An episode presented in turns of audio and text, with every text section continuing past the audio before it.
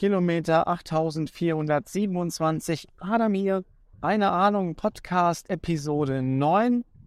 In diesem Podcast geht es um die tägliche Anwendung von KI und AI-Tools, die da draußen so rum existieren. Und ich habe jetzt viele Experimente mit Sprach zu Text und Text zu Sprachsynthese äh, erprobt in den letzten Episoden und bin da ziemlich geflasht, was da so möglich ist. Und jetzt widme ich mich etwas einfacheren Themen, nämlich Text zu Text OCR, also das Erfassen von Texten und Digitalisieren von Texten. Und zwar nicht von gedruckten Texten, sondern von handschriftlichen Texten. Das ist nämlich eine ja, Disziplin der KI, die meiner Meinung nach noch nicht so richtig gut funktioniert. Ich habe mich jetzt auf drei Tools gestürzt. Zum einen die Vision API von Google, dann äh, Tesseract OCR und der Transcribus, ein, ich glaube, deutsches Tool, was es da so gibt. Und äh, mein Anwendungsfall ist relativ simpel. Ich habe ein knapp 30-seitiges Manuskript verfasst und das würde ich gerne äh, digitalisieren. Also verfasst im Sinne von aufgeschrieben als äh, Notizen in einem Notizbuch. Und das Ganze soll jetzt digitalisiert werden.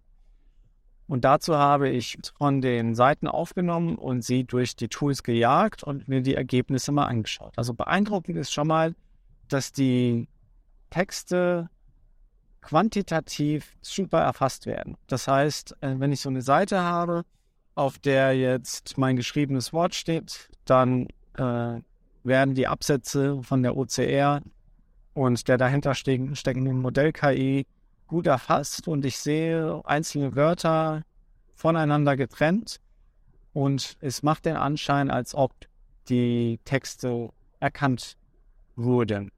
Wenn man dann aber sich die Ergebnisse mal so anschaut, jetzt äh, bei allen drei Tools, die ich ausprobiert habe, dann ist das Ergebnis für mich zumindest noch nicht zufriedenstellend. Ich habe, ich sage jetzt mal so, jedes dritte, vierte Wort ist ein Treffer.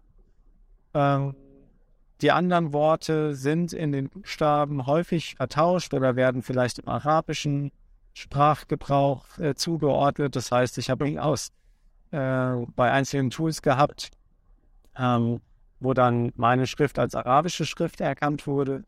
Und ich glaube, da steckt noch ein bisschen Potenzial dahinter.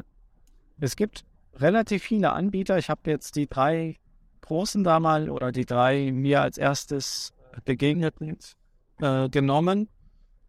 Ähm, ich glaube aber, da, da schlummert noch so ein bisschen, bisschen mehr dahinter. Also ich glaube, die OCR kann Texte, geschriebene Texte deutlich besser erkennen als das, was ich jetzt hier in Experimenten rausgefunden habe. Ähm, es mag vielleicht auch an meiner Schrift liegen, dass ich jetzt nicht ganz fein säuberlich geschrieben habe und aus dem T ein L, weil ich den T-Strich ein bisschen zu kurz gezogen habe, oder aus dem E ein I wurde.